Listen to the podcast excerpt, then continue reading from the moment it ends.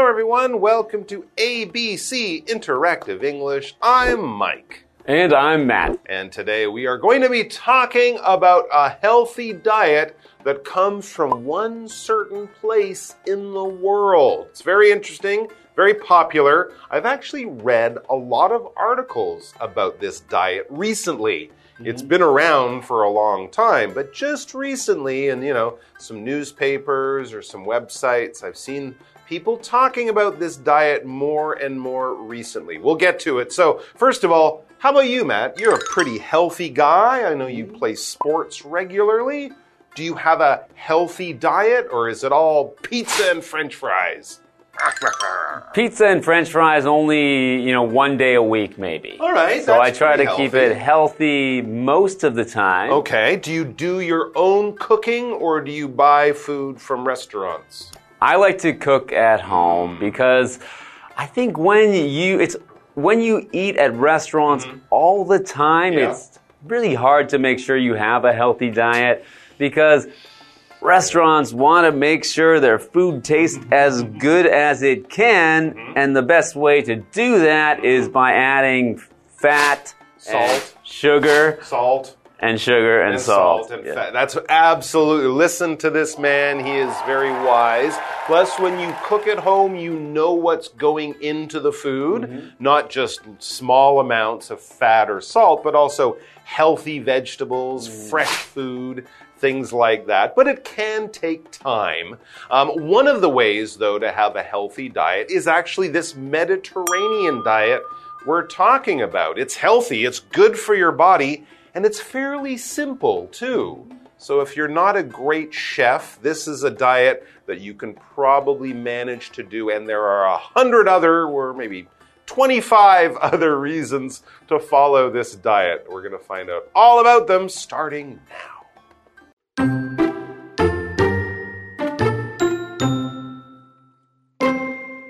There are a lot of diets in the world. Some are based on people's beliefs. Many more are for losing weight. However, one diet is different from all those. It's called the Mediterranean diet, and it helps the health of your heart. The diet is based on food habits of people in Greece, Italy, and other countries on the Mediterranean Sea.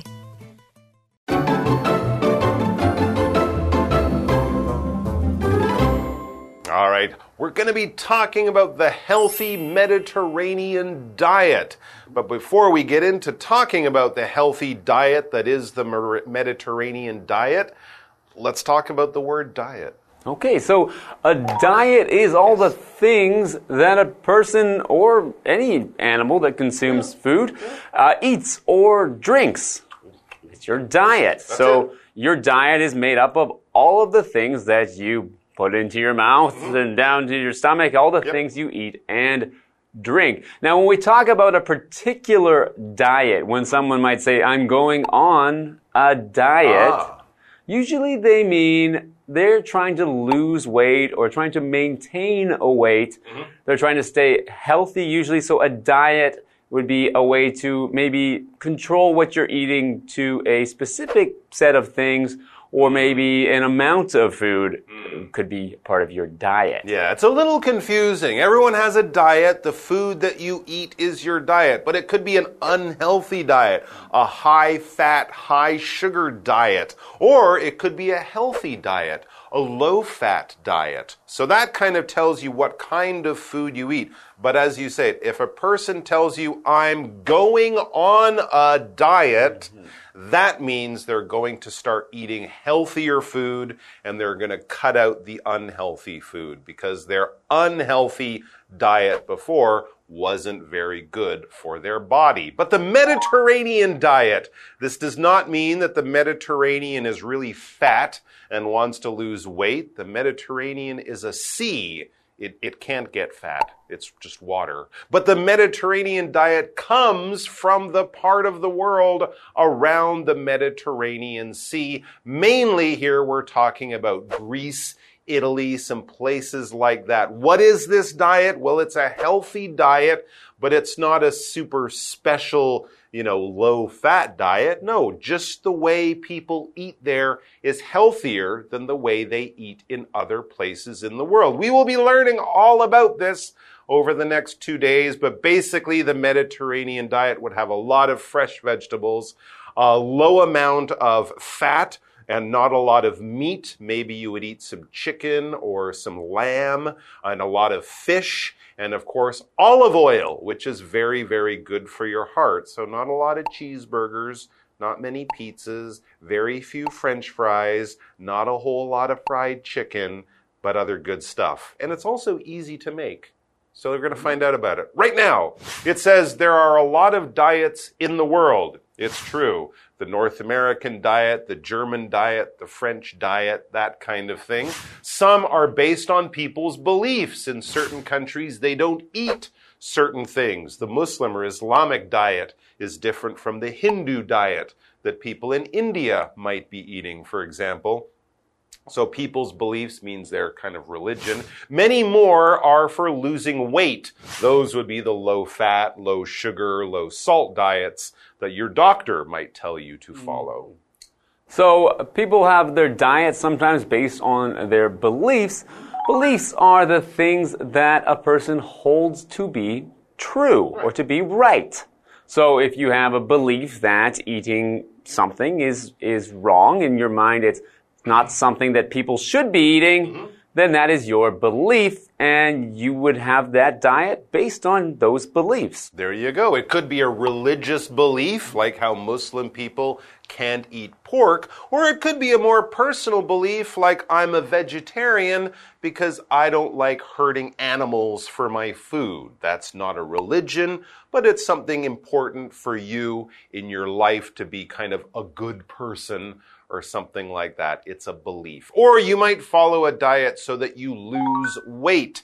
This has nothing to do with your religion, but a lot to do with your health. If your doctor says that you're a little too chubby, a little too fat, or your, your blood has too much fat or salt or sugar, anything like that, you might go on that kind of diet to lose weight. You want your weight to go from a high number down to a lower number. You want to go from chubby to skinny. You want to go from extra large pants to medium or even small pants. Mm-hmm. But don't go too far. Don't disappear, right? Back to the article.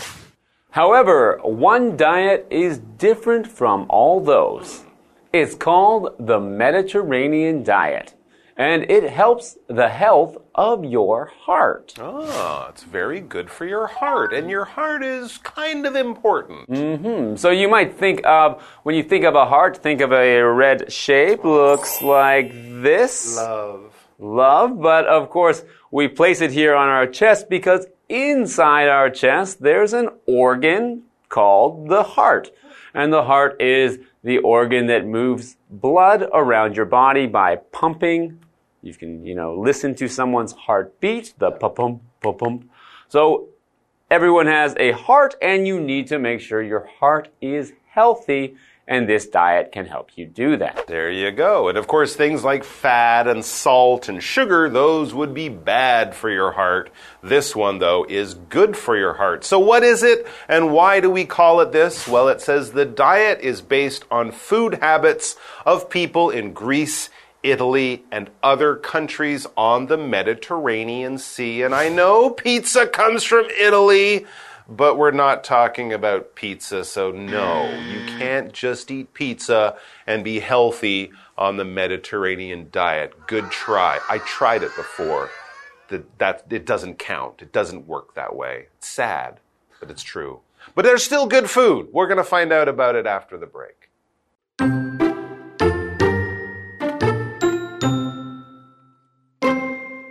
The Mediterranean diet focuses on food from plants. That means a lot of fruits and vegetables. It also means a lot of beans and whole grains.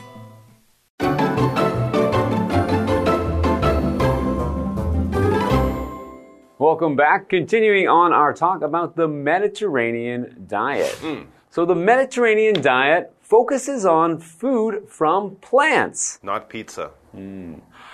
That means a lot of fruits and vegetables. Mhm. So, fruits are something that comes from a plant, so it's eating plants when you eat fruit. So, fruit, things like apples, mm-hmm. bananas, mm-hmm. peaches, cherries, these are all fruit. Yeah. So, fruit, fruits are a seed that is surrounded by usually a sweet kind of Flesh. flesh, a sweet flesh that you can eat. Usually you can eat. That's Most right. fruits you can eat and they are healthy for you.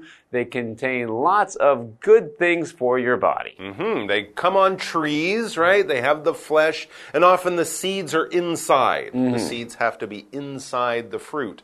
So there you go. What else does the Mediterranean diet mean, along with a lot of fruit and vegetable? It also means a lot of beans and whole grains. So there you go. Again, uh, I don't see pizza in that list. You no, I see that- beans and whole grains. Haven't Let's- had bean pizza yet? Oh God, I don't want to have your bean pizza. No, no. I guess if you put if you put peas on your pizza, little green peas, that that might count. But beans generally are things like peas or beans, right? We have red bean, we have black bean, white bean, garbanzo bean, lima bean. Kidney bean, brown bean. We have all sorts of beans. Beans are healthy. They have a lot of protein. Mm-hmm. If you don't eat meat, you might like to have a lot of beans because they give you the protein that meat doesn't give you. And they're also very useful in cooking because you can add a lot of flavors to many beans and they can be very delicious. Mm-hmm. Mm-hmm. So our l- next plant product that you can eat is grains. Grains. So grains are the seeds of different kinds of grass. Yeah. So these are things like wheat, Yes. or rice, Yes. or sorghum, Barley, barley, oats. oats. Yes, many different kinds of grain that Hmm. you can eat as part of your diet and as part of this Mediterranean diet. Yeah, so a lot of brown bread, a lot of things like that. Maybe do they have corn? No, not corn. Corn, I That would be believe from North America. But they did mention whole grains. So as you Whole said, grains. Mm. brown bread comes from eating whole grains, which is where they use the entire grain. They use the outside of it as well. Mm. Okay. And that's how you get things like brown bread or brown rice. Right. Or maybe bread made with my favorite grain, spelt. S P E L T. It's a grain. Okay. I don't know if they eat it there, but it's good for you. All right, that's all the time we have for today. I think we are going off to find some delicious Greek food with or without spelt. But definitely having a lot of this healthy stuff. So we encourage you to do that, but we also encourage you to come back tomorrow and join us. And in between now and then, no pizza. It's not Mediterranean diet, so don't try to trick anyone. We'll see you back here tomorrow. Bye. There are a lot of diets in the world. Some are based on people's beliefs. Many more are for losing weight. However, one diet is different from all those. It's called the Mediterranean diet, and it helps the health of your heart. The diet is based on food habits of people in Greece, Italy, and other countries on the Mediterranean Sea. The Mediterranean diet focuses on food from plants. That means a lot of fruits and vegetables. It also means a lot of beans and whole grains.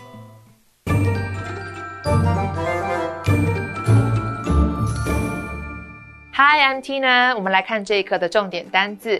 第一个 lose，lose 动词减少、失去，它的三态是 lose、lost、lost。Nelson is trying to lose weight. Nelson 正在努力减肥。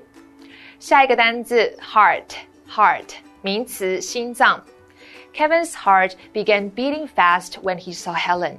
当 Kevin 看见 Helen 的时候，他的心脏跳得很快。 下一个单字 fruit，fruit 名词水果。I usually have some fruit after dinner.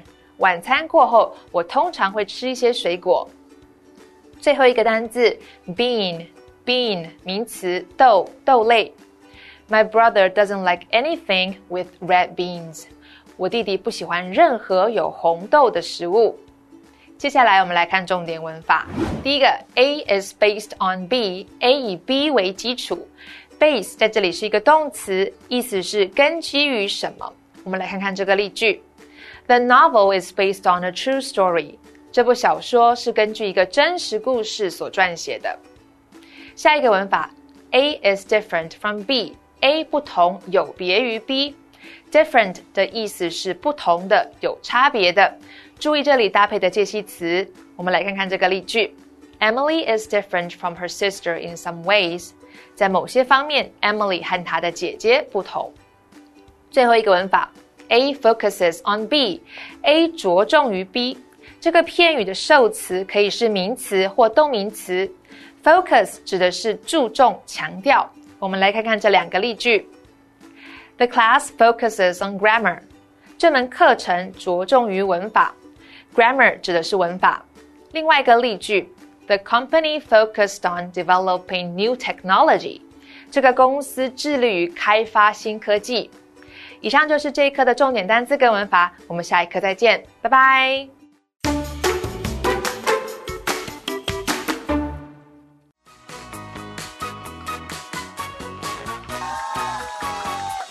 Hi, everybody. I'm Carolyn. Hey, hey, I'm Josh. Hey, hey, I'm Shane. Oh, and today we're going to play a game called Guess the Bear. I have two cards in my hand, and on each card are two sentences. A word or phrase in each sentence has been replaced by the word bear. And my two contestants, Josh and Shane, will be competing against each other to guess the bear. Are you ready? I'm so ready, I can't even bear it. Mate, I don't need to guess the bear because I know the bear. Oh, All right, let's get started. Probably. Our first one is an adverb, and it's one word. Mm. Yeah, right.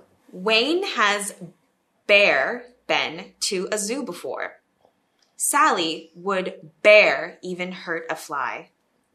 Never, ever.